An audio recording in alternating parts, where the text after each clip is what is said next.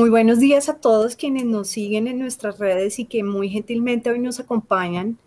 a través de nuestro canal de YouTube. Eh, Pinilla González y Prieto les da la bienvenida hoy a un conversatorio sobre proyecto de reforma tributaria radicado el 20 de julio, el pasado 20 de julio por el Gobierno Nacional. Hoy nos acompañan Melitza López Coy, Nicolás Cortés y quienes habla Marilena Padilla. Los tres somos abogados expertos en temas tributarios. Hoy una cita insoslayable para todos y que estamos cumpliendo nuevamente con ocasión de este proyecto de reforma y que nos va a poner nuevamente al país en tono de debate eh, en torno de estos temas de carácter fiscal y tributarios. La metodología de nuestro conversatorio del día de hoy básicamente se centra en entender cuáles son esas, esas esencias o cuáles son esos elementos que subyacen en este proyecto de reforma tributaria y hemos tomado en consideración las preguntas que ustedes previamente y al inscribirse en este evento generosamente nos compartieron para hacer un poco más dinámico este espacio. Pretendemos que en un tiempo muy breve, muy puntual, pues vamos a abordar estos temas sin pretender hacer un examen exhaustivo, sino un, un debate inicial y una charla inicial en torno de los principales eh, las principales herramientas tanto de gasto como de ingreso público que propone esta reforma tributaria, que decimos reforma tributaria un poco entre comillas, porque la línea que siguió el gobierno nacional y que prefirió de alguna u otra manera como consecuencia de, de lo movido y de lo traumático, frustrante que pudo ser el trámite del primer proyecto de ley eh, sobre, sobre abril y mayo de este año, de manera tal que, retomando, y Nicolás, si quieres, con, con, nuestra presentación, tenemos una presentación para que simple y llanamente ustedes nos sigan de una forma más cómoda desde donde nos acompañan. Y pues siempre en este tipo de debates y discusiones en materia tributaria, pues es importante empezar a mirar en qué, cuál es el entorno eh, que, que, genera y cuáles las necesidades propias que entra a cubrir o sobre las cuales empiezan a, presentar unas propuestas por parte del gobierno nacional. Eh, hoy por hoy el, déficit fiscal de, de, Colombia ronda el 9%, está sobre el 8.6% del PIB, según información la más reciente del Banco de la República. Ello, por supuesto, nos genera un reto enorme como país porque no es solo pensar una reforma en términos tributarios, sino que como acertadamente lo leyó el gobierno nacional, pues se trata en el país de, una, de un proyecto y una iniciativa que cubra también el gasto público.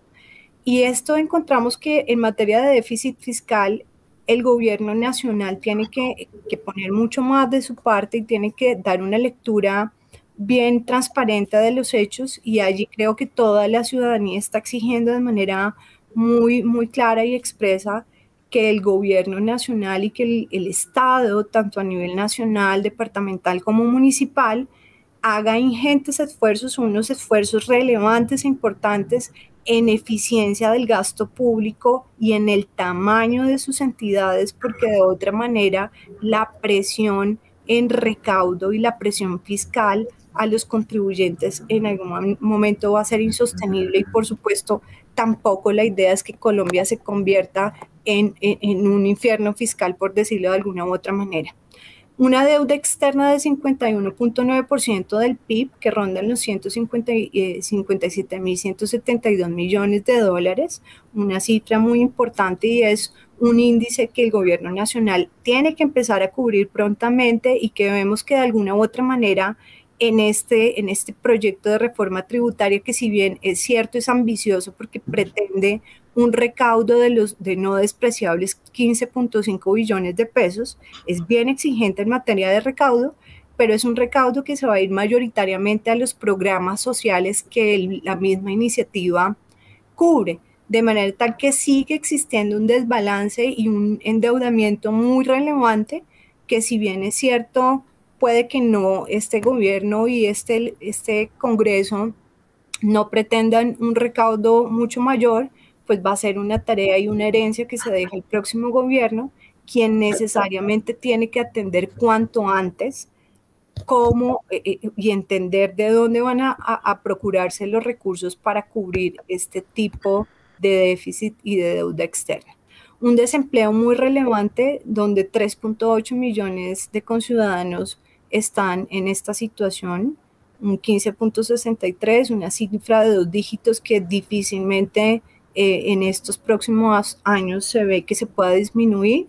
una inflación y un tipo de cambio que está abordando los 3.900 pesos por dólar, un, un récord nuevamente histórico que está presentando y que ello, por supuesto, si bien es cierto, en la bonanza petrolera y cafetera que estamos viviendo para estos sectores va a ser relevante y eso en, general para el país puede ser relevante, pues no es menos cierto que el proceso de devaluación y la devaluación que estamos viviendo del peso colombiano, pues tiene que ser uno de los temas centrales que en materia de finanzas públicas prontamente se atienda una tasa de pobreza donde más o menos 20 millones de colombianos también están en este nivel. Se estima de manera muy general que en pobreza se entiende una persona que recibe menos de 335 mil pesos mensuales y pobreza extrema los que están por debajo de 145 mil pesos al mes. De manera tal que este sí tiene que ser un compromiso y, y, se ve que es ante estos índices un poco cuando avancemos en los temas de las claves o la esencia de, esta, de, esta, de este proyecto de reforma, pues sí vamos a ver que sí tiene como finalidad de alguna u otra manera empezar a cubrir estos, estos rubros y estos índices, tratar de mejorarlos de alguna u otra manera. Ahora, sin que esto quiera decir que la, la, tasa de pobreza y los programas sociales sean el único foco de gasto social. Y por supuesto ahí hay una disyuntiva enorme para el gobierno nacional porque son muchas las voces, dentro de ellas nos incluimos nosotros, donde decimos que uno de los gastos públicos que generan movilidad en la economía es invertir en infraestructura y crecer, robustecer la infraestructura del país. No obstante, pues eh, pareciera que a veces estos programas para, para apoyar eh, o, estos programas sociales donde definitivamente lo que se prevé es cubrir unas rentas básicas de manera tal que ese umbral de, de pobreza pues no se incremente. Sin duda alguna pugna con esa inversión en infraestructura y ahí está una gran, una gran duda y una gran disyuntiva, reiteramos, y es en qué invertir en estos programas eh, sociales o de repente ir mezclando con programas de infraestructura que también son un motor y movilizan de manera importante la economía. Y allí incluso ustedes pueden tener muy presente una discusión que se presentó en estos días por parte de un empresario muy relevante, Mario Hernández, y la alcaldesa de Bogotá, en la que ella dice, de alguna u otra manera, eh, eh, el, el, el, el empresario simple y llanamente señalaba sin mencionar de manera específica la alcaldía, que en Bogotá pues no se había eh, invertido lo suficiente en malla vial en los últimos o en esta administración, ante lo cual la alcaldía dice que es más importante pues que la gente o los pobres tengan con qué alimentarse, más allá de que los rines de los vehículos y más de lujo de, de la ciudad resulten o no averiados. Claramente eso es lo que nos deja ver de fondo es lo que estamos poniendo de presente y es, si bien es cierto que, que los programas sociales son un gasto público relevante en esta época de pandemia, pues no es menos cierto que la infraestructura es un gasto social que vale la pena, es un gasto público que vale muchísimo la pena y que moviliza la economía. Pero volvemos a reiterar, allí tendrá un trasfondo y una discusión que darse. En materia de inversión extranjera, la situación en Colombia en este año 2021 es bien compleja porque vemos que hay una reducción del 60% respecto de este mismo semestre en el año 2020. Y ello nos deja que en, en total de inversión se lleva el 14% de lo que se había, eh, de lo que había recibido el país por inversión extranjera, extranjera en el año 2019. Es decir, para este mismo periodo ni que llanamente vamos en el 14%, eso es un rezago muy alto. Ahora, el Banco de la República en, sus últimos reportes nos dice que la inversión extranjera en Colombia de alguna u otra manera está focalizada en los siguientes sectores. El sector minero, energético y petrolero, un 34% muy relevante, seguido por transporte y telecomunicaciones, el sector financiero, el sector eléctrico y comercio, hoteles y restaurantes Cuando señalamos que minero y petrolero, allí nos genera una gran duda, igual que transporte, y es, ¿será que detrás de estas cifras hay inversión extranjera propiamente? ¿O es un recurso que ha tenido que ingresar al país por parte de este tipo de inversionistas para cubrir las pérdidas y para cubrir los gastos que estos últimos años les ha generado y que de manera importante estos sectores se han impactado. De manera tal que estas cifras requieren un, análisis muy relevante, pero donde vamos también a señalar que estos son eh, motores y sectores muy relevantes para la economía colombiana, es porque la lectura por parte del legislativo y del gobierno nacional cuando empiezan a planear eh, proyectos y, propuestas de lo fiscal, pues tienen que tener como foco que estos son uno de los sectores esenciales para la movilidad de, la economía colombiana y para la generación importante de empleo. De verdad tal que con ello, pues señalarles simple y llanamente una vez más que la necesidad de una reforma tributaria y la necesidad de recaudar mayores ingresos es una necesidad presente y por ende, por supuesto, eh, la, necesidad de tramitar una reforma en ese sentido se hace necesaria. Creo que las voces por parte de los empresarios, ya, ya Melitza y Nicolás nos compartirán también sus comentarios, pero las voces de los empresarios en ello también son muy claras y es pues están comprometidos con el país y de alguna u otra manera están tuvieron mucha apertura con el proceso de discusión de reforma tributaria, aunque por supuesto eso no se puede entender un cheque en blanco, pero han sido absolutamente eh, positivos y muy pro, pro país en el sentido de demostrarse que, que, esta solidaridad que requiere, que requiere para que Colombia cubra el gasto público tan relevante que ha requerido la atención de la pandemia y pues lo que ha significado en materia social el impacto que, tuvo la situación que vivimos especialmente el año 2020, que no es muy diferente a lo que estamos viviendo en este año. Y las claves de esta reforma tributaria, para ya dar eh, paso a lo que, a lo que nos es el propósito de nuestra, nuestro conversatorio el día de hoy, que es específicamente lo tributario, pues no queremos dejar de hacerles algunos comentarios en general de este proyecto de, reforma fiscal. Y nos vamos a, a referir al mismo como reforma fiscal, porque si bien es cierto, trae elementos de recaudo y de ingreso, que son los elementos propiamente tributarios que vamos a discutir, no es menos importante señalar que la esencia de este, de este proyecto, la esencia es el gasto público. El eje central y, su espina dorsal, por decirlo de alguna u otra manera, descansa en los programas que está, que está manteniendo y que pretende pues, generar unos recursos para subvencionarlos. Dentro de ellos se destaca el PAEF que se mantiene, es ese apoyo a la nómina que se dio desde el año pasado con el fin de conservar empleos. Es más fácil o pretender eh, cubrir empleos y, sostenerlos que después movilizar la economía para generar nuevos puestos de, trabajo. En eso la lectura desde el año pasado ha sido relevante. Están los programas de renta básica social, esta renta básica que se pretende para más de, de 8 millones de, de, hogares, para un, cerca de 14 millones de personas, según lo que menciona el ministro, cifra que ha venido variando, pero por supuesto se deberá entender en el contexto en que ya el, el Congreso de la República de alguna u otra manera dinamice el tema. Eh, y, otros tipos de proyectos sociales como, como, uno muy relevante y son las matrículas cero para los estratos 1, 2 y 3, matrícula cero es universitaria para los, los estudiantes que, que, son de estos segmentos de, de la población y los apoyos que también se da para primeros empleos de jóvenes entre 18 y 25 años o algunos, algunos beneficios que se van a presentar para las nóminas de trabajadores que, que ganen más de, de, que ganen menos de tres salarios mínimos.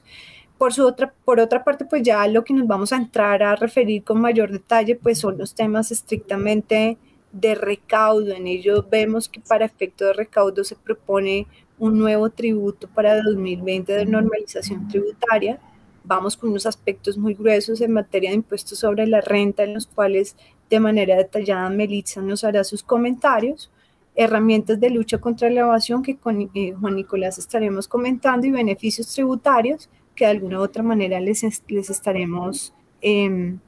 les estaremos comentando a lo largo de la charla, de manera que eh, Juan Nicolás, ¿tú cómo, abordarías y cómo ves estos temas recaudatorios? Bueno, pues eh, en efecto, María Elena, un poco la introducción que tú has venido, eh, digamos, eh, estableciendo acerca de las razones o los motivos que en efecto fundamentan esta reforma tributaria, eh, digamos, pueden ser predicables de igual forma eh, con la reforma tributaria pasada, pues que no tuvo éxito en el Congreso ni en la sociedad.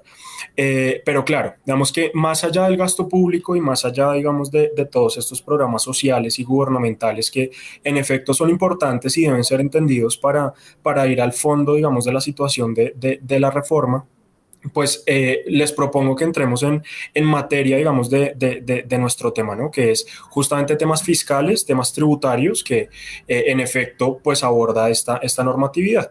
Y uno de los primeros temas es el impuesto de la normalización tributaria, que eh, eh, es, eh, digamos, una medida recaudatoria necesariamente que ya había sido implementada por el gobierno, que había sido, digamos, olvidada un poco en, en esta reforma tributaria anterior, pero que luego, y, y, digamos, nuevamente el gobierno planea como medida recaudatoria que además ha sido y ha demostrado, digamos, bastante efectividad, como quiera que, pues, esta versión, digamos, de la normalización tributaria, pues, planea o espera recaudar alrededor de 460 mil millones de pesos eh, en el año 2022. Entonces, un poco para entrar en materia de normalización tributaria, eh, María Elena, yo creo que tanto nosotros como las personas que están escuchándonos han, han escuchado hablar del tema, digamos, de que esta, este impuesto, este tributo, digamos, versa eh, sobre temas de activos eh, omitidos o pasivos, digamos, inexistentes. Un poco esto es como el grueso de lo que planea grabar esta, este tributo de la normalización. Entonces quisiera preguntarte inicialmente, María Elena, eh, digamos, ¿qué se considera para la legislación colombiana y para, y para este, este Congreso, digamos, que está eh, estudiando la reforma y para el gobierno, qué se considera activos omitidos o pasivos inexistentes en el marco de la normalización? Nicolás, gracias. Sí, sin duda alguna, em, eh, me gusta que partas de, ciertos elementos. Lo primero que, voy a rescatar de tu pregunta y de tus comentarios es lo siguiente, y es la normalización tributaria en estricto sentido es un tributo y es un tributo complementario al impuesto sobre la renta, que tiene como propósito cubrir aquellos sujetos pasivos o contribuyentes del impuesto sobre la renta y de algunos impuestos conexos, la normativa de alguna u otra manera se refiere a este tipo de impuestos como, como regímenes sustitutivos del impuesto sobre la renta, que específicamente nos engloba al régimen simple de tributación y entiende como pasivo inexistente o como activo omitido, pues aquellos activos que debieron ser objeto de inclusión en las declaraciones de impuestos sobre la renta e impuesto al patrimonio por parte de los contribuyentes que tuviesen la obligación de hacerlo, es decir, aquellos sujetos pasivos que tengan la calidad de residentes fiscales en Colombia y que por ende tengan la obligación de incluir activos no solo en el país, sino en el exterior o aquellos residentes o aquellos que no son residentes fiscales pero que tienen activos acá en Colombia y que por alguna razón tengan que presentar declaración de renta y no están incluyendo los activos que, que tienen en el país. Y por pasivos inexistentes, pues simple y llanamente busca enfocarse en aquellos pasivos que las personas naturales tienden o las personas jurídicas tienden a incluir para disminuir o bien la depuración del ingreso o bien la depuración del patrimonio, de manera tal que, que por, activo, por pasivos inexistentes se entienden aquellos que carecen de sustento, de soporte suficiente. En ello, por supuesto, hay mucho que decir de que, de que es un soporte no suficiente, pero de alguna u otra manera es aquellos pasivos que se inventan para hacer simple y llanamente un ajuste en el patrimonio y, por ejemplo, no encuadrar en, los topes de un impuesto al patrimonio o reducir eventualmente la depuración en aquellos años grabables en que existía una depuración por renta presuntiva, disminuir eh, la, liquidación o el importe de impuesto, de impuesto de renta a pagar por este concepto. Eh, y, busca simple y llanamente y lo que persigue no solo es que aquellos contribuyentes que, que tuviesen activos poseídos en el exterior, sino también aquellos acá en Colombia, es una invitación para que regularicen esa situación y una vez más, pues es una oportunidad para sanear la situación respecto de las declaraciones de impuestos sobre la renta, impuesto al patrimonio anteriores al año 2020, porque tiene el beneficio de subsanar o de evitar discusiones por declaraciones anteriores y básica y llanamente cobija activos o pasivos inexistentes a primero de enero de 2022. Por supuesto, son sujetos pasivos aquellos que hubiesen omitido eh, activos o, o incluido pasivos inexistentes y y, su parte negativa es no serán sujetos pasivos aquellos que no haya, hubiesen omitido activos o incluido pasivos inexistentes. La tarifa, a diferencia de la versión de la, de, la norma anterior, de la venta de 10, ya es una tarifa del 17%. Y tenemos una modificación respecto de la versión anterior y este es que este, este impuesto su vencimiento para declaración y pago, porque en esta oportunidad el pago tiene que hacerse, no se, no se admite un pago parcial, su pena de entenderse por no presentado, vence el 28 de febrero de 2022. Este es un cambio relevante, toda vez que siempre, pues, las últimas versiones, las declaraciones vencían 25 de septiembre. Y también trae una modificación y es que e, este año 2020 se tendría que hacer el pago de un anticipo del 50% del impuesto conforme a la norma reglamentaria que deberá expedir el gobierno nacional la DIAN eh, respecto de, del mismo. También nos trae la posibilidad que nos contemplaban las versiones anteriores y es una posibilidad de reducir a la mitad la base grabable respecto de los activos que se lleguen a repatriar. Y por supuesto aquí el, activo tiene que tener esa potencialidad de poder repatriarse a Colombia antes del 31 de diciembre del 2022 y por supuesto permanecer dos años, esto es hasta el 2024, de manera tal que eso permitiría reducir la base que nos llevaría a una tarifa efectiva del impuesto del 8.5. Una invitación, por supuesto, nuevamente que hace el gobierno nacional. Como tú mencionabas, la versión anterior dejó un recaudo de cerca de 544.340 eh, millones de pesos con 4.778 contribuyentes y es una apuesta nuevamente que hace el gobierno para que aquellos que tengan esta situación pues la regularicen y puedan tener algunos beneficios como la eliminación de sanciones incluso penales que conllevan este tipo de conductas. Me, me, me, llama la atención un poco el, el, la conclusión a la que llegas, un poco de los efectos, claro, que, que tiene eh, omitir activos o, incluir eh, pasivos inexistentes en, en, en, una, en una declaración tributaria porque claro, un poco eh, los temas, digamos, que se han venido tratando a, lo largo de la normalización son temas prácticos, ¿no? Digamos, uno podría pensar que son eh, sujetos eh, pasivos, bien personas naturales o personas jurídicas que con la intención de un poco maquillar su situación tributaria, de pronto no, no incluyen la completa veracidad de su situación patrimonial, bien porque incluyen pasivos que no existen o porque omiten activos, digamos, que verdaderamente tienen. Pero claro, eso en el plano práctico. Ahora en el efecto legal, eh, María Elena, un poco Tú, ya nos mencionabas condiciones o, consecuencias más bien penales que, que trae eh, no declarar activos o declarar erróneamente pasivos. ¿Cuáles podrían, digamos, según tu criterio y según un poco la norma, cuáles podrían ser esos efectos legales de em, omitir activos o incluir erróneamente pasivos en una declaración tributaria? De acuerdo, no, eh, la, la, pregunta es, y partiría también de señalar lo siguiente, en Colombia por disposición expresa de la, de la norma tributaria, quien es poseedor, es decir, quien efectivamente eh, obtiene beneficios económicos de un activo es el que tiene la obligación legal de declararlo. No declararlo y el, en generar el activo hace parte del patrimonio y los activos y el patrimonio son, son una cifra que, que, que es muy utilizada en materia tributaria por ejemplo, en renta te sirve para determinar quién tiene la obligación en cabeza de las personas naturales, quién tiene la obligación de, de, presentar declaración de renta, por ejemplo. Esa es una herramienta efectiva y necesaria para determinar si eres un obligado a presentar declaración.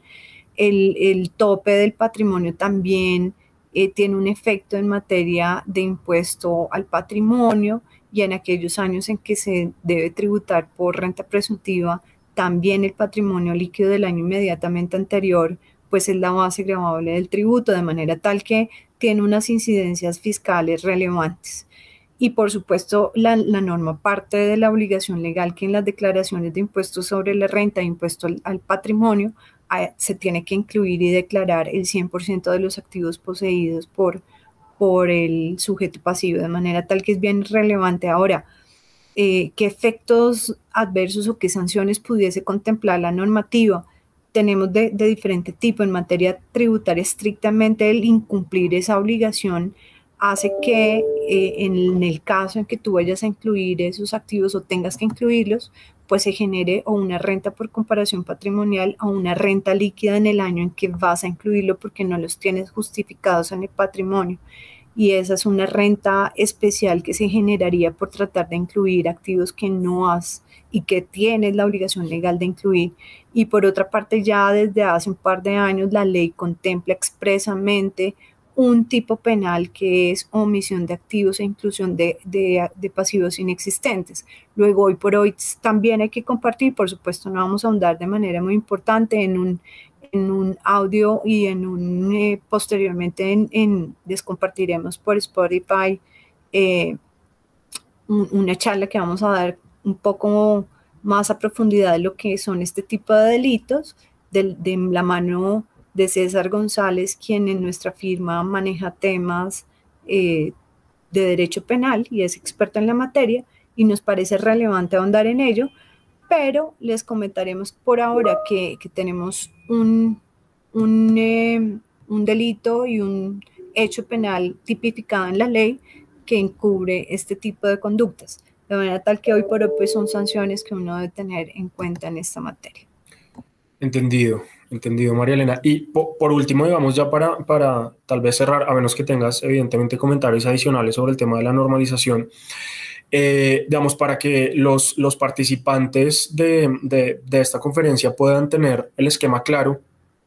¿cómo, digamos, un poco en una frase definirías tú la normalización tributaria, digamos, en la esencia, pues, de, de la normalización tributaria en una frase? Es un saneamiento de activos un saneamiento de bienes y es sanear información que eventualmente tengas incorrectamente declarada en, en tus, o, incorrectamente liquidada en tus declaraciones tributarias y por supuesto para aquellas personas que encuadren en eso, entendiendo adecuadamente, porque no todos los casos encuadran en ello, pues hay que entenderlo adecuadamente. Hay algo que, que es bien relevante también señalar sobre este tributo y es que la normalización tiene como base base eh, grabable de, los activos es el costo fiscal de los mismos. Y el costo fiscal en nuestra normativa en algún tipo de activos corresponde al costo histórico. De manera tal que acá tenemos una disyuntiva en materia de renta eh, porque la, norma, la normalización nos contempla que en general y por regla general el costo fiscal es, es, la base grabable. Y en, aquellos casos en que se tengan estructuras son los subyacentes, de manera tal que en ello hay una discusión muy grande que la normativa en, esta versión y en las versiones anteriores ha cerrado del todo y es eh, el subyacente también. De todas maneras hay que declararlo por el costo fiscal. Y, y allí en las discusiones de si el subyacente o los valores de mercado, los autovalúos, pues es un espacio de discusión enorme y, que genera muchísima eh, incertidumbre, que, echamos, digamos, e, ese tema de la falta de certeza tributaria es muy compleja analizarla en este tipo de tributo, pero sin duda alguna es una oportunidad interesante de analizar en aquellos casos donde claramente se tenga una, una mm, realidad de, de, omisión de este tipo de activos, una invitación clara del gobierno nacional y por supuesto es un espacio recaudatorio relevante. Perfecto, muchas gracias. Nicolás, si les parece, pasamos a los temas que muchos de ustedes deben estar esperando analizar conjuntamente y es en materia del impuesto sobre la renta, que es lo más grueso. Y allí, Melit, sabemos un poco que, que hay un cambio relevante en materia tarifaria para personas jurídicas. Mm. ¿Nos puedes contar sobre particular? Muchas gracias, María Elena, y bienvenidos todos y buenos días a todos. Entonces, eh, claro,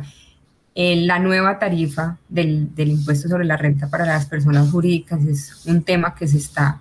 pues hablando porque toca gran parte pues, de, de la tributación en Colombia. Eh, que es importante primero señalar, eh, esta, este proyecto de ley tiene por primera vez en materia tributaria, pocas normas lo tienen, un artículo que señala cuál es el objeto de la, de, la norma. Entonces el objeto, uno entre otros, eh, se señala que es preservar el tejido empresarial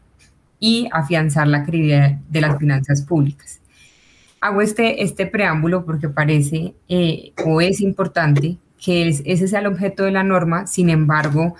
eh, un poco porque ponemos ahí en el slide en forma de pregunta que cuál es la seguridad jurídica. Si ustedes lo recordarán, venimos desde el 2019 en una tarifa que está descendiendo. En el 2019 la tarifa de las personas jurídicas era el 33%, después pasó en el 2020 al 32% y el 2021 el 31%, que es el que estamos actualmente y pues un poco eh, las empresas ya veían la luz de una tarifa del 30% en 2022. Sin embargo, como es costumbre em, en nuestro país, lamentablemente, eh, no hay seguridad jurídica porque esa expectativa se ve truncada al señalar que la tarifa nueva del impuesto eh, sobre la renta para las personas jurídicas es del 35%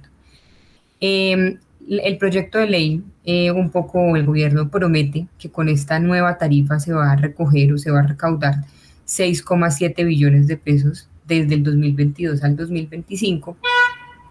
Eh, pero sí, digamos, llama un poco la atención eso. Eh, es importante también señalar que las personas jurídicas hacen sus presupuestos conforme o teniendo en cuenta una tarifa del impuesto más importante que tienen que pagar, que es el impuesto sobre la renta. Entonces, un poco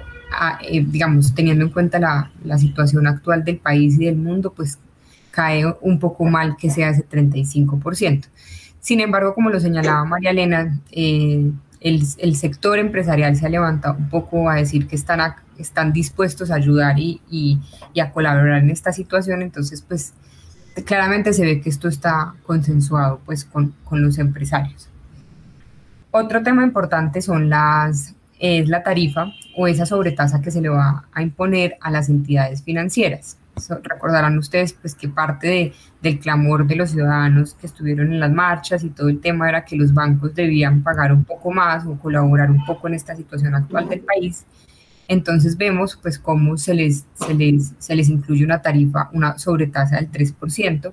Llama la atención que en el articulado se va diferenciando por años, desde el 2022 al 2025, ese más 3%, pues para, para un total de que todos los años son el 38%. Entonces eso llama la atención y creería uno que en el trámite legislativo de pronto se va a negociar ese porcentaje de la tasa de o de la sobretasa a las entidades financieras.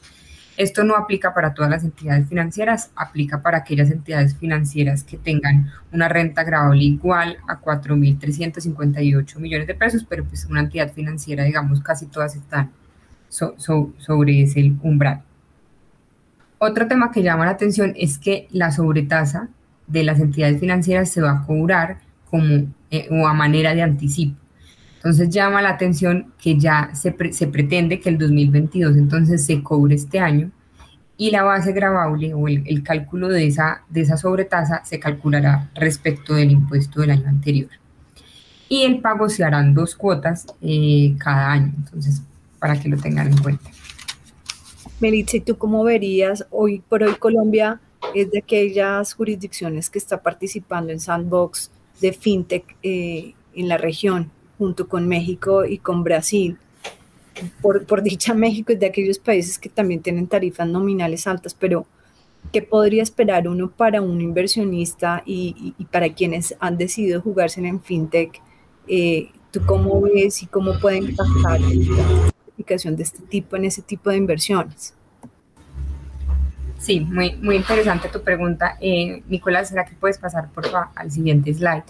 Y acá vemos un poco para ambientar eh, la respuesta, vemos eh, las tarifas que tiene el impuesto sobre la renta sobre las sociedades. Estos son datos del 2018, donde ustedes pueden ver, en, digamos, la, eh, la barra verde es el promedio de la OCDE y pues pueden ver en Colombia que está, no sé si por casualidad o por, o por acierto está en rojo,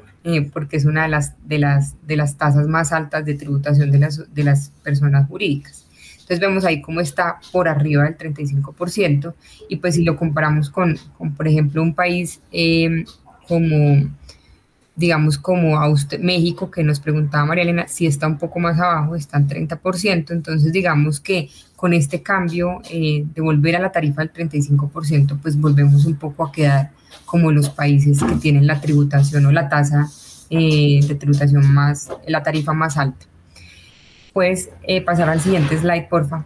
Y vemos en este slide, recuerden que una cosa son las tarifas que, que, digamos trae la ley, pero otra cosa es esa descomposición o ese estudio que se ha hecho de la tasa efectiva de tributación, porque pues una cosa, el impuesto sobre la renta es uno de los impuestos que tienen que pagar las empresas, y pues acá como Colombia vuelve a destacarse como uno de los países que tiene una tasa efectiva de tributación más alta. Acá se tiene en cuenta no solamente el, impuesto sobre la renta, sino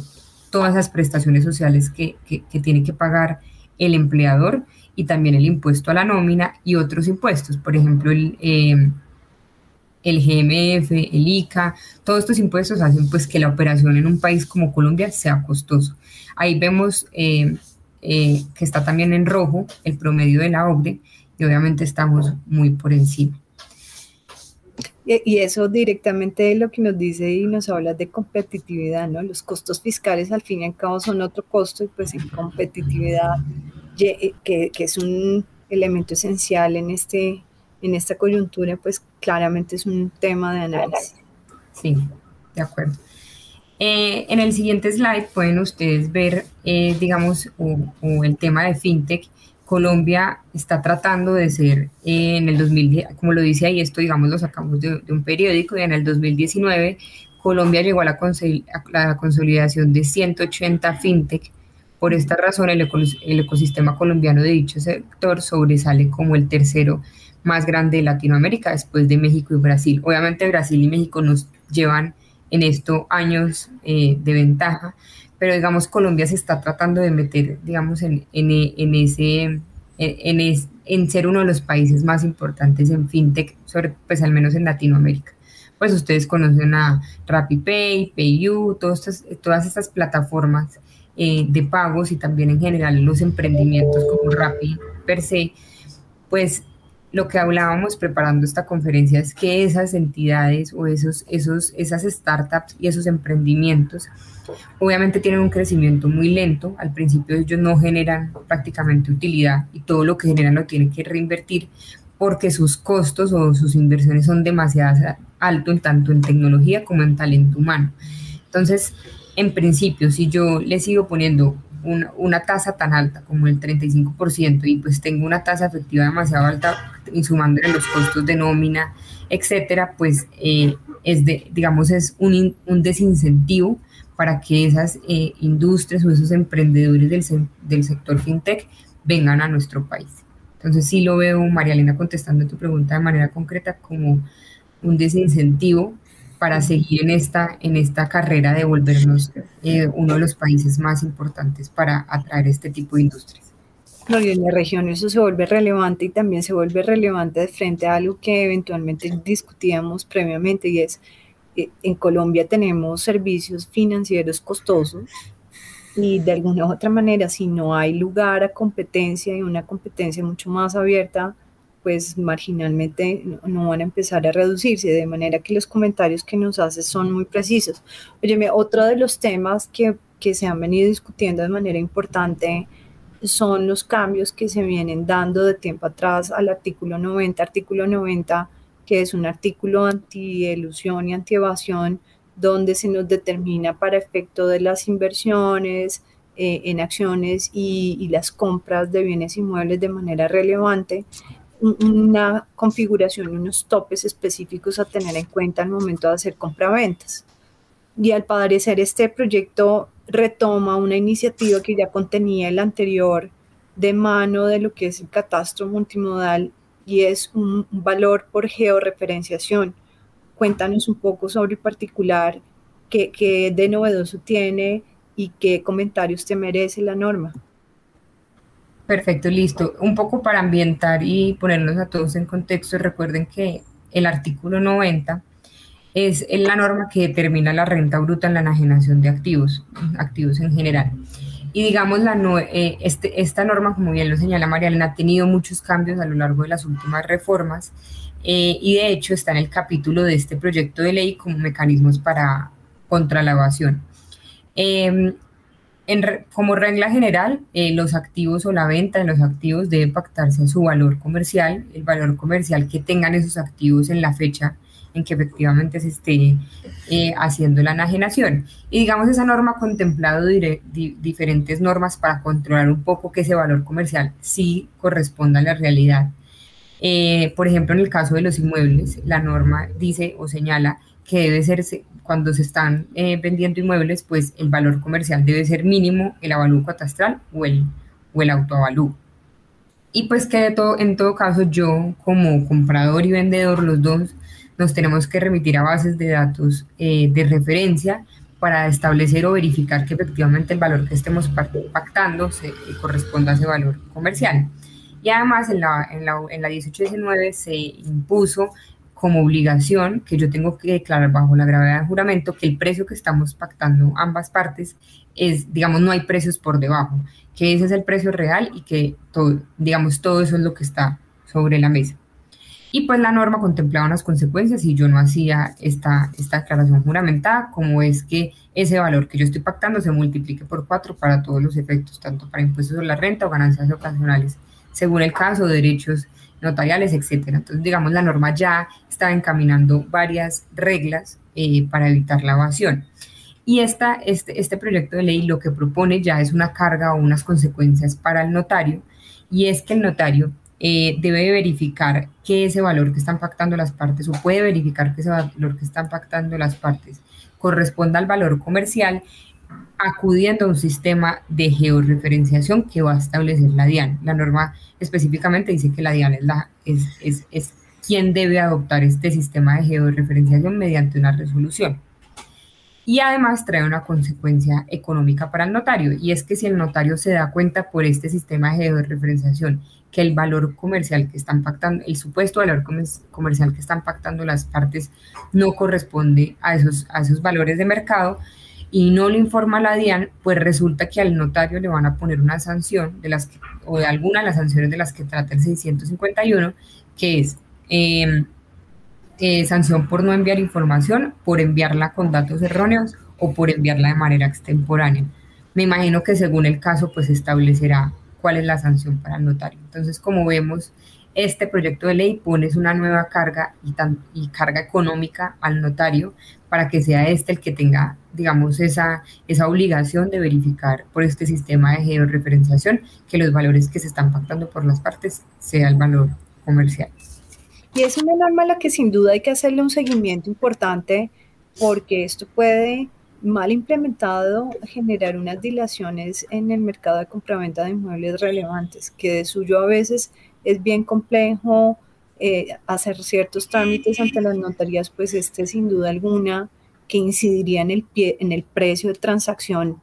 de, inmuebles entre las partes, pues pues va a ser eh, bien importante empezar a hacerle un seguimiento y entenderlo cómo va a quedar adecuadamente implementada y reglamentada. Y en este grupo de normas que tú señalas, antievasivas y antielusivas o fórmulas que está introduciendo la norma para empezar a hacer control,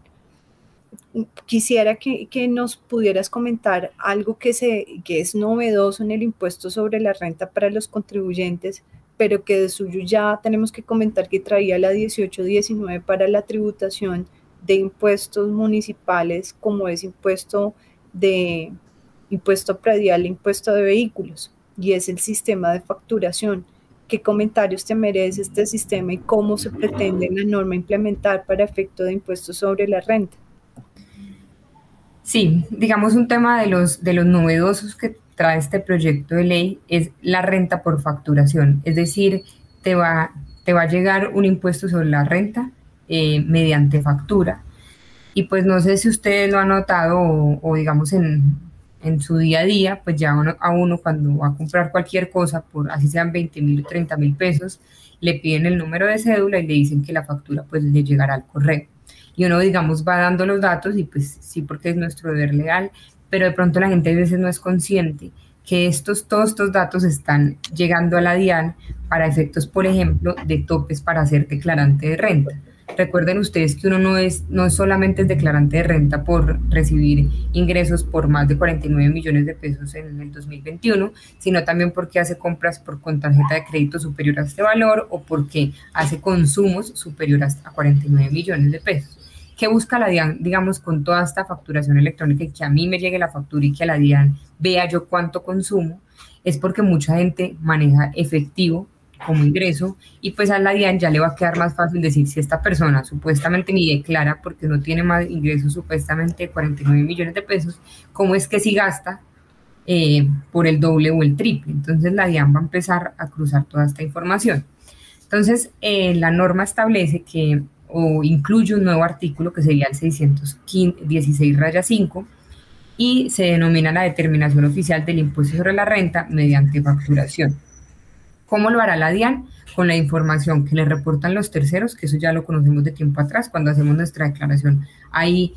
a ver, la DIAN nos recuerda qué ingresos tuvimos, porque hay veces que se nos olvidan, entonces ya tenemos la, la, la información de, reportada por terceros, más toda esta información que les acabo de comentar de, de facturación electrónica. Y resulta que la DIAN va a coger toda esa información y va a sacar cuál es el impuesto que la persona debe, pagar. Entonces, la base grabable serán todos esos datos que tiene la DIAN por cuenta de terceros y, la, y también información electrónica. ¿Qué pasa? Digamos, acá sí vemos un poco, eh, digamos, nos preocupa, es el tema de la notificación más allá de la factura porque la notificación, la norma, señala que se va a hacer por, la página web de, la entidad, o sea, de la DIAN, y ahí digamos un poco eh, nuestra experiencia con el impuesto predial, como lo señalaba la, eh, María Elena, que ya tiene factura, es que las facturas del impuesto predial, si no llegan a la casa porque es un sistema alternativo, el preferencial es la página web, pues resulta que el contribuyente no se da cuenta. Entonces, tendría uno que estar muy pendiente de cuál es la, la factura que, que la DIAN notifica mediante su página web, porque si yo no interpongo o no de auto liquido dentro de los dos meses siguientes a recibir la, la notificación de esa factura, pues ya esa factura se convierte en un título ejecutivo y la DIAN no tendrá que hacer un proceso de determinación, sino que irá directamente a cobrar, entonces irá, irá directamente al proceso de cobro coactivo. Entonces tenemos que, digamos, si esta norma se aprueba, los contribuyentes tendrán que ser muy juiciosos en estar pendientes de la página web de la DIAN, eh, porque en el momento en que se notifique mediante la página web, cuentan los dos meses para que si yo no estoy de acuerdo, yo haga mi, mi propia declaración. ¿Qué pasa ahí? Que la DIAN en la norma, o la DIAN no, el gobierno, eh, o quien redactó la norma, dice que igual tengo que respetar los datos que tenga eh, la DIAN reportados por sistema de facturación electrónica y por cuenta de terceros. Y ahí pues nos preguntamos, si yo no estoy de acuerdo, con esos datos que me están reportando o de pronto hubo un error, entonces la DIAN supuestamente dice que yo mínimo tengo que respetar esa base grabable. Entonces ahí un poco se volverá una discusión eh, con la DIAN. Y otro tema importante es que reviven un, mecanismo que estaba un poco olvidado en el, en el estatuto, que es la liquidación provisional. La liquidación provisional existe en el artículo 600, 764 raya 1 del estatuto, pero es, digamos, un proceso administrativo alterno que no es muy usado y que la DIAN tendrá que recurrir en caso de que yo no esté de acuerdo con mi factura y yo haga mi propia declaración. En ese caso, eh, la DIAN me puede notificar una liquidación provisional y yo tengo un mes para o aceptarla, rechazarla o solicitar eh, su modificación, con, digamos, con mis motivos de inconformidad y a su vez, después de que yo conteste, la DIAN tiene dos meses, bien sea para modificarlo en el sentido que yo le indiqué o eh, rechazar la solicitud de modificación. Entonces, como ven, es, es, es un proceso alternativo de discusión de la liquidación eh, que hace el propio contribuyente y que bloquea la sede administrativa que todos conocemos, es decir, no me podrían eh, notificar un requerimiento, ni un emplazamiento para declarar, ni una liquidación oficial. Ese, ese, ese procedimiento administrativo que todos conocemos o que nos ha tocado eh, em, afrontar quedará eh, como bloqueado con esta liquidación provisional. Y después de que la DIAN me dice o no le, no le rechazo su modificación propuesta o le modifico en el sentido, pues yo tengo un mes para aceptar o rechazar esa nueva liquidación. Es decir, es un tema, es, es extraño porque vamos a tener factura. Si el, el, contribuyente no está de acuerdo, puede hacer su propia liquidación, pero de una vez la DIAN tiene la, la posibilidad de discutir esa, esa liquidación que hizo el contribuyente. Y como ven, los términos son más cortos. Tenemos un mes para que la DIAN me notifique la, la primera liquidación oficial, tengo yo un mes para, para, contestar y la DIAN a su vez tiene dos meses como para establecer una, una, una decisión definitiva. Entonces, este, este es como el nuevo eh, sistema de facturación que tendríamos que estar muy pendientes y tampoco la norma dice cómo discuto yo finalmente esa liquidación provisional. Entonces, tocaría remitirnos a las normas generales del estatuto. Que sin duda alguna uno prevé que sin mayores complejidades sea una norma que va a ser eh, adoptada y que por ende va, va a ser sancionada como ley y, y en ello hay que venir eh, haciendo una socialización de manera tal que todos estemos informados, porque las personas naturales, pues de manera relevante, van a ser quienes eh, tengan que, que, declarar eventualmente bajo este sistema. Así que la atención, que si bien es cierto, siempre le damos a la DIAN, pero ahora más que nunca, pues va a exigir un juicio, que, tenga, que hagan seguimiento y que tengan muy presentes las fechas de esas probables notificaciones para que hagan las revisiones periódicas de su información en la web y demás. Ahora, a diferencia eventualmente de un impuesto predial o de un impuesto de vehículos, las cifras de, de, impuestos sobre la renta para discutir incluso es un poco más complejo, porque si uno no dispone de un anexo donde se discrimine cada renglón y lo que va en cada renglón de manera agregada, pues se vuelve muy complejo analizar las cifras y eventualmente discutirlas, de manera que en ello también la reglamentación tendrá que entrar a analizar y a determinar unos temas que volvemos a decir en comparación a un impuesto predial donde las cifras son más planas y los elementos son mucho más planos y se sabe a ciencia cierta qué va en cada casilla, aunque a veces no es tan fácil, pues en un mundo de impuestos sobre la renta, ellos iban a generar un espacio de discusión y de revisión mucho más amplio pero, pero me parece bien importante las recomendaciones que nos das y el análisis que nos compartes. Este es de aquellos temas donde sin duda alguna, tan pronto conozcamos el texto de la ley, pues vamos a tener que profundizar y compartir pues con, con nuestros amigos que nos siguen eh, en YouTube y en redes sociales, algún, pues profundizar un poco más en la norma. De manera que, que me gustaría continuar con algo que tú señalas y es... Eh, en renta también uno esperaría que eventualmente se tengan algunos incentivos, porque hablamos que dentro de, los, de la estructura hay, si bien es cierto, hay normas recaudatorias, también hay normas que, que son eh, beneficios y también quisiera que en materia de renta que tú nos estabas compartiendo tus análisis, eh, uno siempre en las derogatorias encuentra muchas sorpresas, en las derogatorias algunas sorpresas o, datos que tengamos que tener presentes en materia del impuesto sobre la renta. Sí, hay uno fundamental y es el descuento de ICA. El descuento eh, de ICA para las personas jurídicas pasa del 100% que está actualmente al 50%. Entonces, digamos eso, además de que me están aumentando la tarifa al 35%, pues que un, que un descuento tan importante como el ICA eh, me, lo, me lo bajen a la mitad, pues también va a tener un efecto de mayor impuesto a cargo de las personas jurídicas. Luego en derogatorias eh, lo que vemos es que uno de esos, de esos beneficios pues desaparece o por lo menos lo que prevía la norma y es a partir ya el siguiente año que venía con un descuento al 100%, pues volvemos a lo que traíamos, que eso fue parte de lo que en su momento la ANDI incluso propuso y los, y los empresarios del país siempre lo, lo pusieron sobre la mesa. Luego vemos aquí que, que el gobierno tomó esa iniciativa y la, la plasmó en la norma. Y, y referente a, al, a incentivos y creaciones de nuevos empleos o aspectos que vayan muy de frente a la coyuntura, ¿qué tendrías que comentarnos? Sí, eh, el proyecto de ley establece un incentivo a la creación de nuevos empleos cuando los trabajadores, esos nuevos trabajadores tengan entre 18 y 28 años, el empleador recibirá el 25% de un salario mínimo por cada uno de esos empleados adicionales. Y los que no son jóvenes y que vengan hasta, o sea, que sean mayores a 28 años y que vengan hasta tres salarios mínimos, el empleador recibirá un 10% de un, salario mínimo por cada uno de ellos. Eh, este, este incentivo va a estar vigente hasta agosto del 2023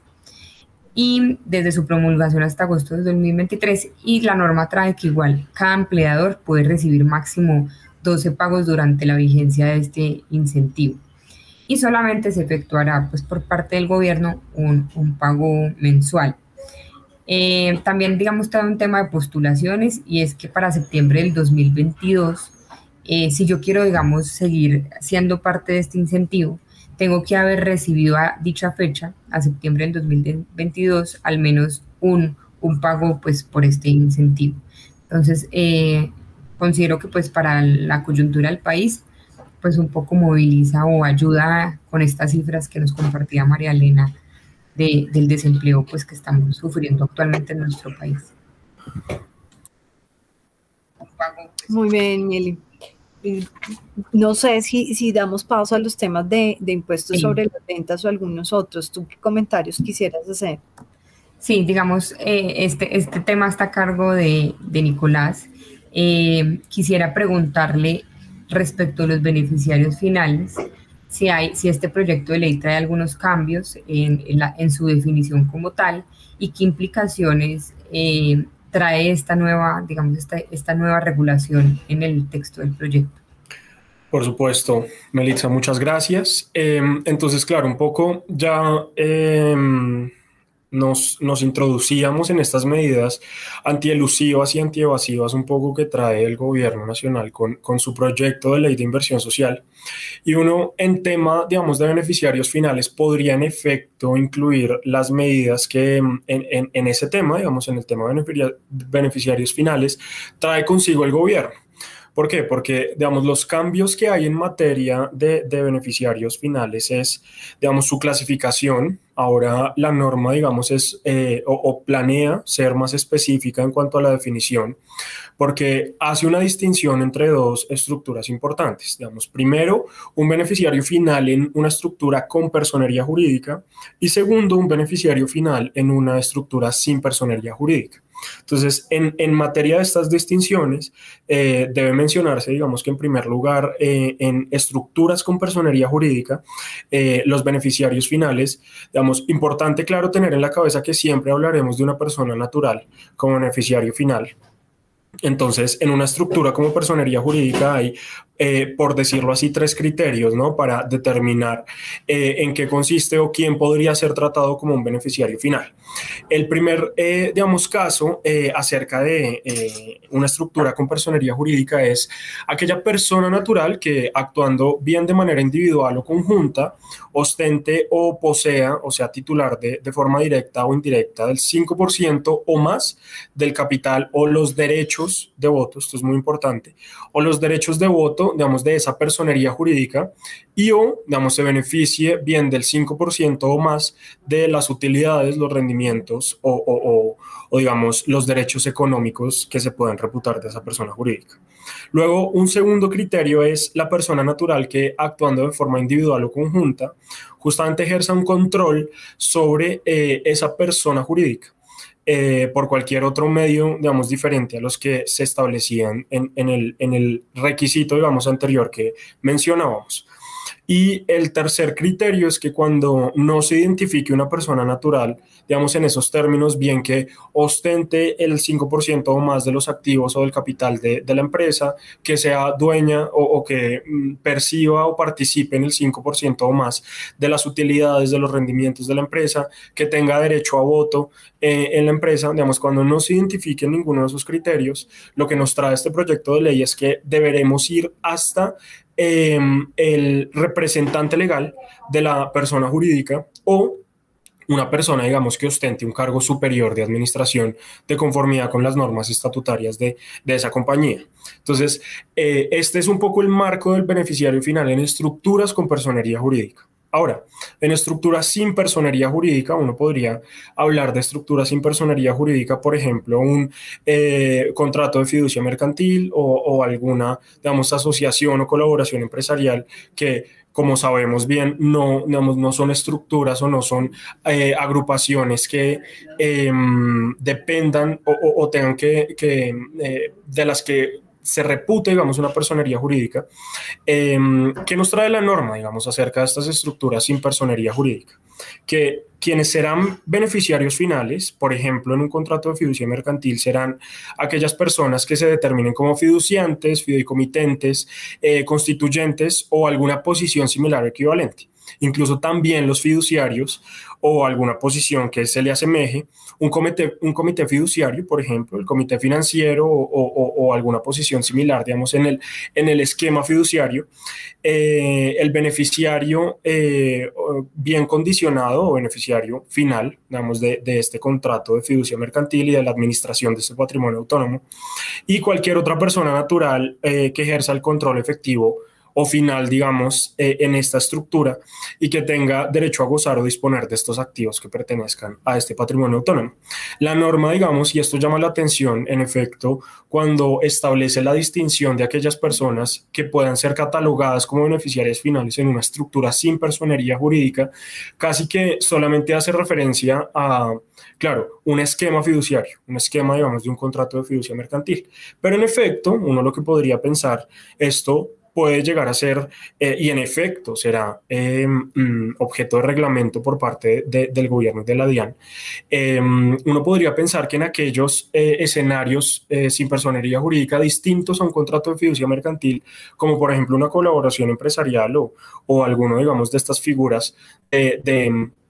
em, compartir riesgos, digamos, empresariales y financieros, uno podría pensar que el beneficiario final en estas figuras podría ser justamente el administrador o, la persona, digamos, que asuma el mando o el rol, digamos, directivo eh, en estas estructuras de, em, sin personería jurídica. Entonces, claro, aquí también algo importante, yo en, en, su comienzo, digamos, les mencionaba que en efecto siempre hablaremos de una persona natural como beneficiario final. Entonces, cuando una persona jurídica esté, digamos, a la cabeza de estas estructuras de em, eh, sin personería jurídica, digamos que esta persona jurídica sea bien el constituyente del fideicomiso, digamos, un poco para seguir en la línea del el esquema fiduciario que, que tanto eh, toca la norma, eh, esa persona jurídica sea el constituyente de ese fideicomiso, sea el beneficiario, sea el, el fideicomitente. Digamos que lo que trae consigo la norma es que si es una persona jurídica la que ostenta esa calidad, pues lo que deberá hacerse es em, buscar o digamos ir hasta la persona natural que sea el beneficiario natural de beneficiario final perdón de dicha persona jurídica. Con qué criterios con los criterios que mencionábamos digamos al, al comienzo eh, ahora, eh, tú, Melitza, me preguntabas, digamos, acerca de las incidencias o, los efectos prácticos de ser determinado como beneficiario final. Un poco estas normas y porque yo al comienzo mencionaba que también podría ser catalogado como una norma antielusiva o antievasiva, estas normas, digamos, tienen como fundamento justamente que la DIAN y el gobierno en general puedan determinar con precisión y con exactitud eh, digamos, qué personas son las que verdaderamente se benefician de una actividad económica de una persona jurídica, de un rendimiento de, o una utilidad, digamos, de una compañía o eh, de, de, de, una actividad económica de una estructura sin personalidad jurídica, como por ejemplo son unos contratos de fiducia mercantil. Entonces, en este sentido, y en su ánimo, digamos, anti-elusivo eh, y anti-evasivo, em, eh, el gobierno nacional lo que pretende es que a través de estas normas de determinación de beneficiario final, verdaderamente se puedan identificar los componentes patrimoniales de esas personas naturales que por X o Y razón, al, eh, digamos, a la hora de, realizar alguna declaración o de, o de cumplir con sus deberes tributarios, no son tan visibles para el gobierno, no son tan visibles para la administración tributaria y, eh, digamos, allí se está perdiendo un recaudo importante. Además, también, digamos que... Em, no solo en Colombia, sino en, distintas regulaciones, estas normatividades de beneficiario final también tienen un componente, digamos, eh, muy, legal en, el sentido de, bueno, saber verdaderamente quién hace parte de una compañía, si, si esa persona, digamos, tiene algún antecedente eh, bien criminal de lavado de activos, de narcotráfico, esto, estas normas de beneficiario final, digamos que también eh, eh, se, se, complementan muy bien o cohesionan muy bien con eh, toda la regulación SARLAFT, ¿no? Entonces, un poco esos son los efectos prácticos de, de la determinación de, del beneficiario final. Ahora, Juan Nicolás, uno, uno sí tendría que mencionar en ese sentido que beneficiario final, como tú bien lo señalas, que es una figura importada de la legislación financiera, eh, y que cobra mayor vigencia hoy por hoy porque se han ido adaptando en las legislaciones tributarias a nivel mundial, pues todavía tenemos la discusión a nivel local y es bueno, y el beneficiario final que es, es declarante, va a tener una obligación, esto, esto lo vincula con entenderse poseedor de activos o, o el beneficiario eh, eh, final es el que posee efectivamente el activo y por ende tiene la obligación de declararlo. Digamos que todavía sigue siendo un espacio de discusión en materia tributaria, pero bien, bien importante lo que nos compartes. Por supuesto, claro que sí. Claro que sí, María Elena. Em, no sé si Nicolás pasamos al tema de IVA. Claro. Eh, que un poco yo creo que la gente cuando le hablan del día sin IVA, yo creo que recuerda al costo parecía un concierto, entonces yo creo que teniendo un, un impuesto del 19%, pues cuando uno le dicen el día sin IVA, pues se emociona como, como,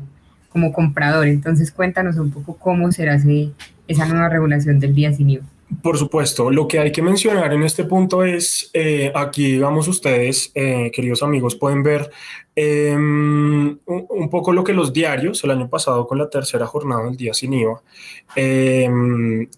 traen, digamos, respecto de los resultados en, en la economía, ¿no? Ya un poco eh, el, resultado de, de, salubridad, digamos, es otra cosa.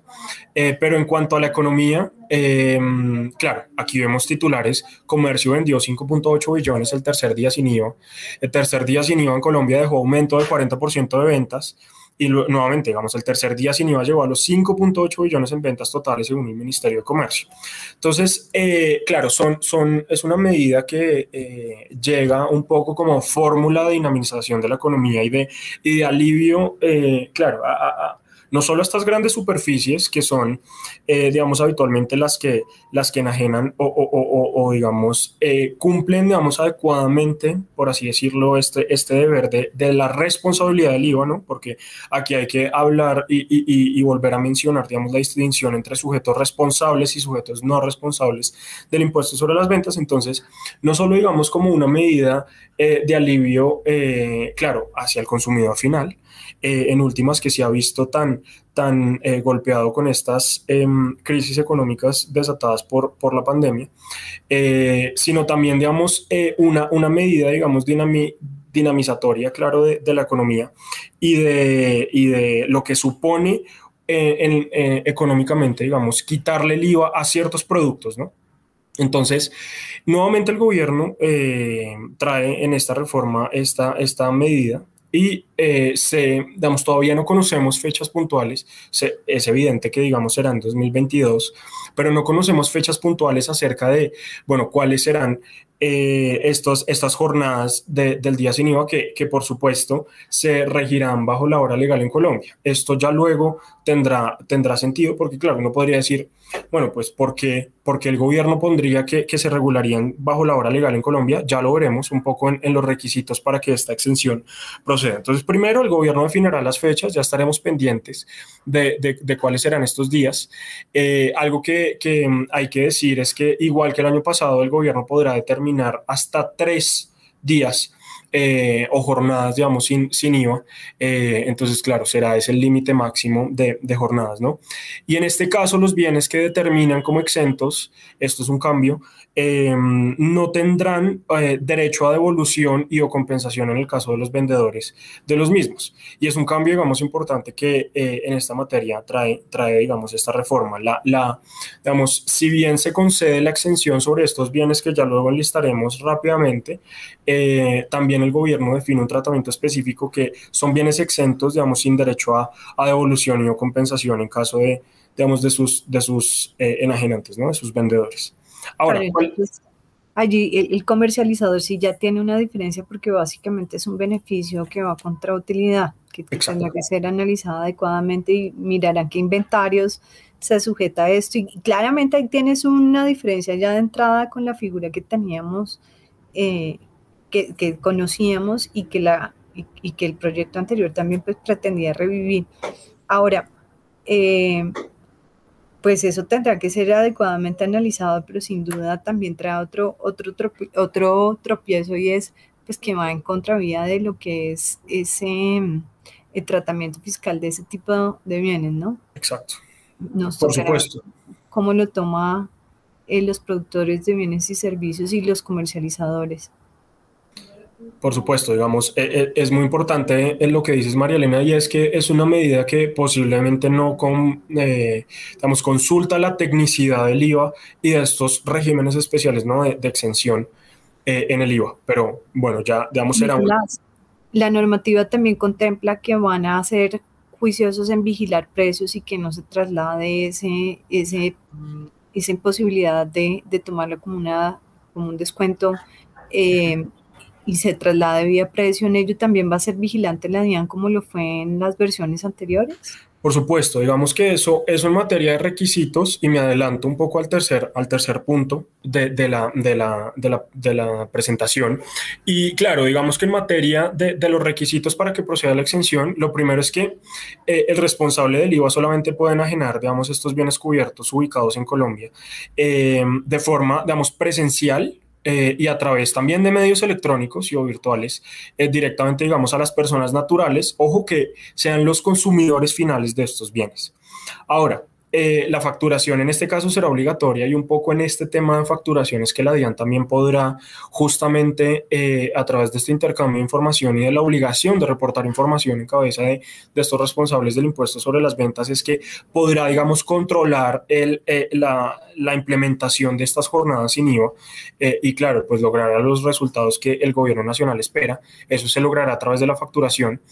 entonces, claro, esta factura, documento equivalente, pues digamos que los productores o vendedores de los bienes deberán expedir, pues deberán ser emitidas, claro, el día en el cual se efectuó la enajenación de dichos bienes y si la venta se realiza por comercio electrónico, digamos que esta emisión de esta factura deberá realizarse a más tardar a las 10 a.m., digamos, del día de, de, la jornada, ¿no? Sin IVA. Eh, la forma de pago, Aquí también viene otro control que, que, la DIAN eh, em, puede realizar acerca de estas jornadas y es que solamente podrá realizarse el pago con tarjetas débito o crédito o digamos algún tipo de medio electrónico aceptable de pago que em, por supuesto sea, sea mm, medio, digamos, para extinguir una obligación dineraria, ¿no? Entonces, a través de estos mecanismos electrónicos, por supuesto, la DIAN también tendrá muchos más insumos y muchos más implementos o elementos de fiscalización y de eh, control, digamos, de estas, de estas jornadas. Y claro, eh, el precio de venta, digamos, es, es evidente que al, al, momento de la implementación, los responsables, digamos, de, del IVA lo que deberán hacer es disminuir al precio eh, de, estos bienes que estarán cubiertos en las jornadas sin IVA, disminuir ese precio eh, el porcentaje del IVA, digamos, la, cantidad dineraria que suponga el IVA, y el incumplimiento, digamos, de estos requisitos dará lugar a que, digamos, a la pérdida del beneficio eh, tributario de la extensión de los bienes, y no solo a esto, sino también a las medidas que en materia penal eh, un abuso tributario, digamos, pueda, pueda determinar, ¿no? O en materia, digamos, sancionatoria administrativa. Ahora, en cuanto a bienes cubiertos, un poco ya conocíamos cuál, cuál era el listado de, de los bienes cubiertos eh, eh, eh, en estas medidas, pero algo que me parece importante recalcar y es que tenemos unos nuevos bienes. Claro, ya veníamos con em, pues em, vestuario o electrodomésticos, computadores, juguetes o juegos de mesa, em, en fin, digamos, entre estos útiles escolares, en fin. Pero hay uno nuevo que es bastante importante y aquí se ve cómo de pronto el gobierno nacional pretende incluir en estos beneficios a, este sector de la economía y son los bienes e insumos para el sector agropecuario, claro, con, ciertos requisitos, cuyo precio de venta por unidad sea igual o inferior a 80 VTs, sin incluir el impuesto sobre las ventas. Entonces, incluyen al sector agropecuario, digamos, como un sector importantísimo en la economía colombiana, para que también ese, ese sector de la economía pueda verse, pueda verse dinamizado en estas tres jornadas del día sin IVA. Eso es un poco, digamos, en materia del impuesto sobre las ventas, lo que el gobierno nacional ha pretendido, eh, ha pretendido, digamos, sobre estas jornadas sin IVA, ¿no? Muchas gracias, eh, Nicolás, por tus, tus apreciaciones sobre el día sin IVA. Eh, pasamos a otro tema que también yo creo que le interesa a todas las personas que están conectadas y es el tema del RUT. ¿Qué, qué cambios hay en la inscripción del RUT? ¿En qué consisten pues, estos, estos cambios que trae la norma? Eh, cuéntanos un poco sobre eso. Sí, primero, digamos, en cuanto a la, a la inscripción del RUT, lo, lo, lo, que se debe, digamos, precisar como cambio es, eh, primero, que la DIAN, digamos, con base en los sistemas de información a los que, a los que tiene acceso, puede realizar una inscripción de oficio de, de, de, las personas naturales, sobre todo en el registro único tributario, ¿no? Y esa inscripción de oficio, digamos, a pesar de que este es un tema que será objeto de reglamentación eh, por parte del Gobierno Nacional y de la DIAN, eh, es una inscripción que, como lo venía mencionando, se basará justamente en, eh, bueno, las, bases de datos o la información de la que disponga la DIAN para determinar aquellas personas, tú bien lo decías, Melitza, digamos, hoy en día, digamos, todas estas compras que se hacen en, los, en las grandes superficies, que tengo que dar mi número de cédula para quedar registrado en ciertas bases de datos, un poco con esa información, la DIAN determinará, oiga, esta persona, este sujeto, persona natural, es encargado o es responsable de cumplir obligaciones tributarias frente a, a mi administración tributaria, entonces yo lo que hago es inscribirlo de oficio en, en, el registro único tributario para, claro, tener mucho más control de su, de su comportamiento. Eso, digamos, grosso modo es eh, algo, algo novedoso que trae la reforma. ¿Y esa, esa inscripción de oficio eh, se notificará o, o, digamos, simplemente la DIAN? ¿Cómo lo hará la DIAN? Claro, digamos que por ahora eh, eh, la norma no trae, digamos, muchos detalles al respecto, porque por supuesto lo único que mencionan es el fundamento o, o las bases sobre las cuales procederán con, con, esa inscripción, pero luego, con mucha seguridad en el reglamento que, que determinará la DIAN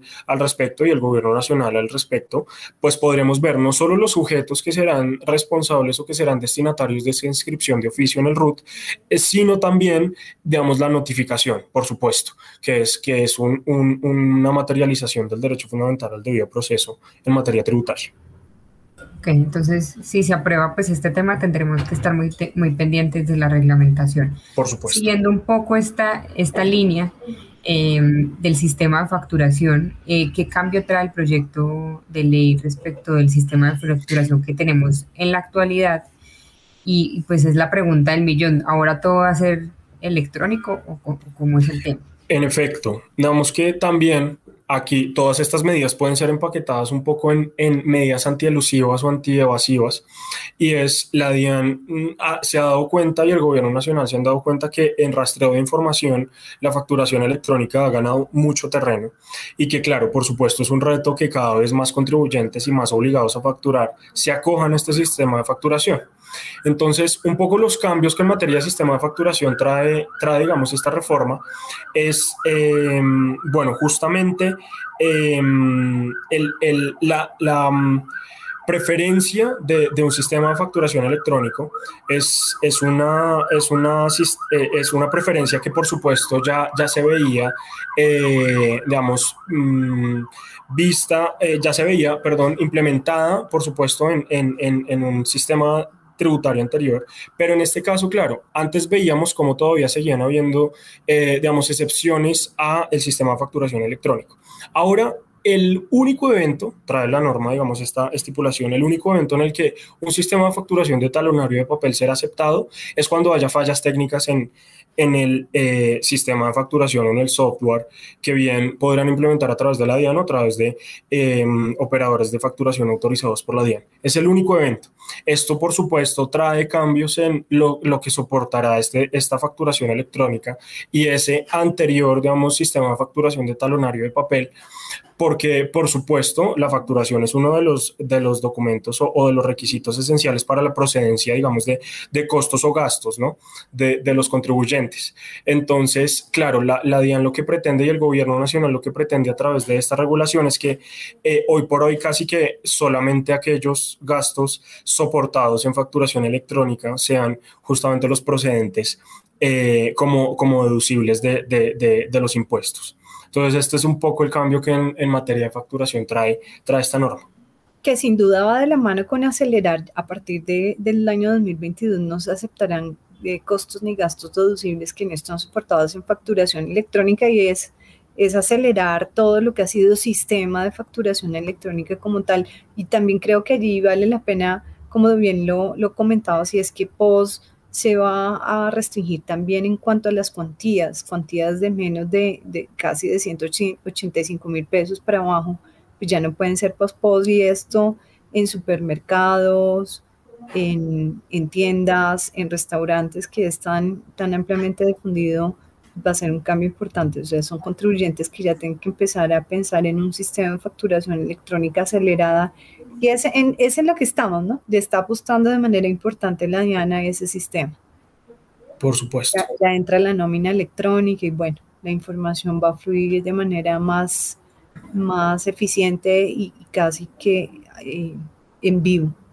Por supuesto. Así es, digamos que eso es un poco los cambios que en sistema de facturación y también en, en sistema de intercambio de información, ya lo hemos venido hablando, eh, que trae la norma, ¿no? Digamos, la DIAN también a través de un reglamento, eso lo establece el, el, proyecto de, reforma tributaria a través de un reglamento determinará, claro, sobre todo en este cumplimiento de obligaciones internacionales de intercambio de información tributaria, determinará en un reglamento quiénes, eh, a ver si habrá sujetos nuevos eh, implicados en este sistema de intercambio automático de información o no, y cómo, por supuesto, este sistema facturación electrónica y todos estos eh, casi que sincrónicos métodos de, reporte de información pueden pueden ver, em, digamos, efectos positivos en este sistema de intercambio de información automática. Eso es, digamos, un poco estos cambios adicionales que, que, habría que mencionar alrededor de esta norma.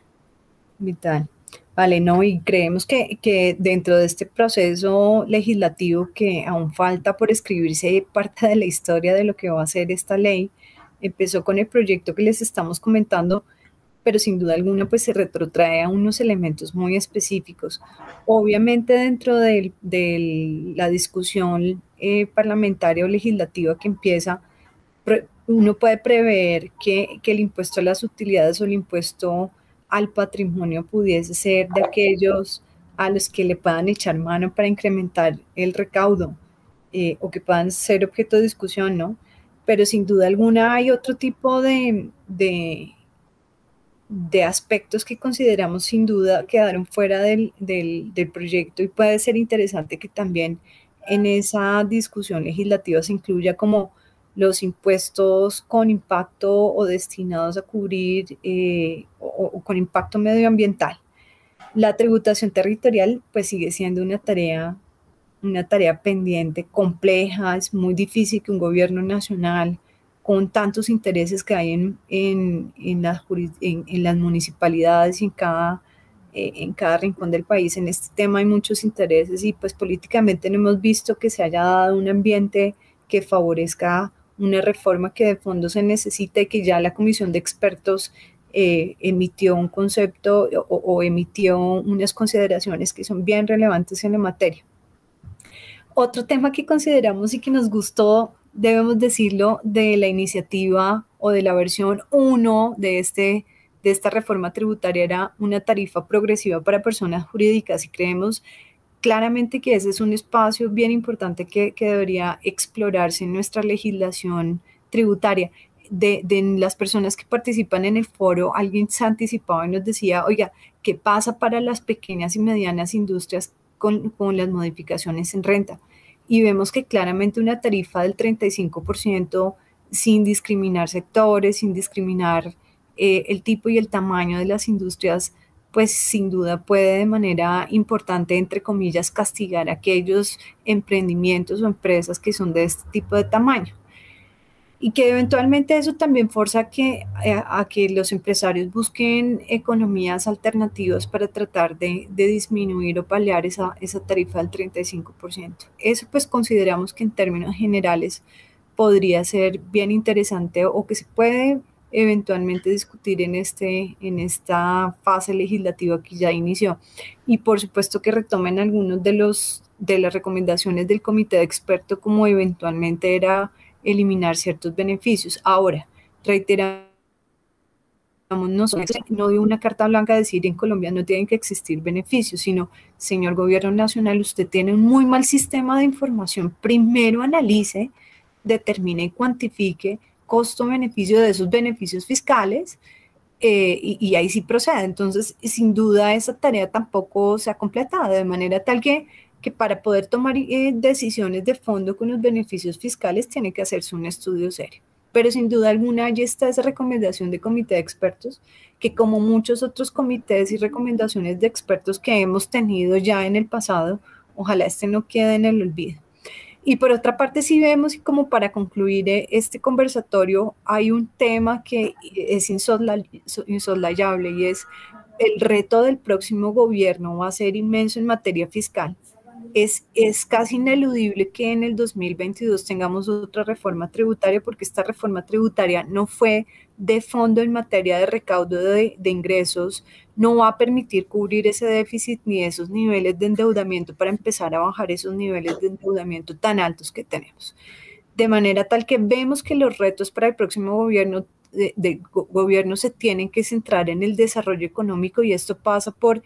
eh, hacer competitivos los diferentes sectores del país y en ello incentivar inversión extranjera y atraerla con diferentes métodos y más con una región tan competitiva en materia de costos laborales y fiscales como la que tenemos. Y hay que destacar que Panamá, Costa Rica, Ecuador, pues ofrecen costos tributarios marginales que son mucho más competitivos que los nuestros y ello al momento de incentivar inversión extranjera pues es relevante. Y Colombia compite con, con países como los señalados al momento de definir eh, en dónde localizar una inversión y, un, y, una compañía y hacer emprendimiento, de manera tal que esto, esto va a ser relevante. Crecer en infraestructura, pues el paradigma que compartíamos inicialmente, de, por supuesto tenemos un gasto social importante, pero pues no podemos descuidar lo, lo, algo estructural como es la infraestructura del país. Eh, estamos convencidos que reducir la, evasión fiscal es un muy buen camino y eh, recibimos ese mensaje del gobierno nacional pues de manera, de manera positiva. Ahora bien, reducir la evasión, hay una parte negativa de ello que sí debemos compartir y es pues que no se convierta en presión fiscal de los formalizados y los de siempre. Entonces, esta evasión o reducir evasión se convierte en unas fiscalizaciones algo agresivas a los contribuyentes de siempre. Entonces, los grandes contribuyentes, que son 200 o, o 300 empresas en Colombia, van a ser el foco de, de unas fiscalizaciones reitero, un poco complejas de manejar y agresivas y que simple y llanamente también se centran en buscar errores formales, en discutir precios de transferencia, en discutir ciertas deducciones de toda la vida que basadas en conceptos de la DIAN que se pueden discutir en materia eh, en una fase judicial, pues siempre son las reiteradas, eh, o que se enfocan en medios magnéticos y a, buscarle a los contribuyentes errores en medios magnéticos, que la realidad cometer un error en medio magnético es lo más simple del mundo, así los procedimientos sean gruesos, pues esa es una materia muy compleja. Vencer la informalidad, vemos que allí eh, de alguna u otra manera este, este proyecto de ley sí tiene un vacío y la informalidad del país sigue siendo un compromiso y una necesidad formalizar la economía y de atraer ese, ese grupo de contribuyentes, pues creo que con unas tarifas, incrementando tarifas nominales, pues no es el camino, pero tendremos que encontrar los, los mecanismos y las herramientas para que el colombiano quiera jugarle limpio al país, así de simple. Las exportaciones, tenemos un, un, em,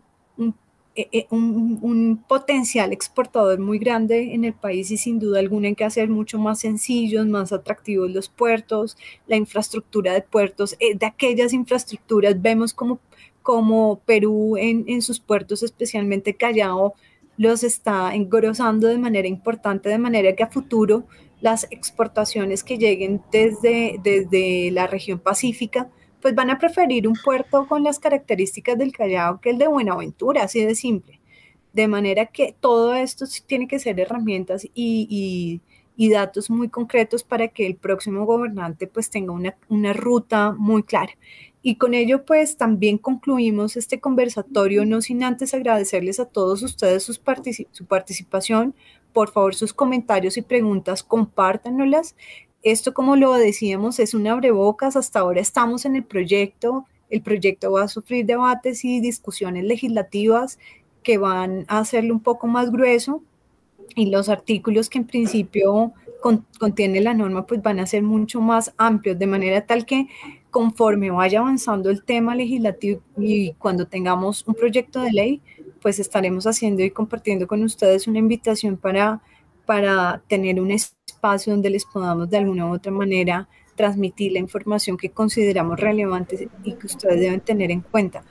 En este Interreg no, sin duda, pues vamos a, ir ampliando temas como normalización, delitos por omisión de activos e inclusión de pasivos inexistentes y otros temas que van a ser muy, muy relevantes, eh, como el que también nos compartía Melitza y el, eh, la facturación como sistema declarativo para renta. Eso va a ser muy relevante. Un gusto compartir este espacio con ustedes y como